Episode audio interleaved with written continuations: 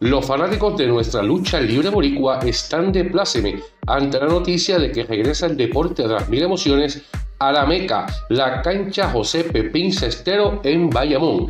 Y la empresa WWC, a través de su cuenta oficial, página oficial en Facebook, dio a conocer de que luego de muchos años será la primera empresa en presentar un cartel luchístico en dicha cancha. Esto será el sábado 29 de abril del presente año 2023 desde las 8 de la noche. Enhorabuena para la compañía y sus fanáticos y la compañía, recuerden, se prepara para aniversario 50, el más importante de todos, sábado 24 de junio del 2023 en el histórico Coliseo Juven Rodríguez en Bayamón.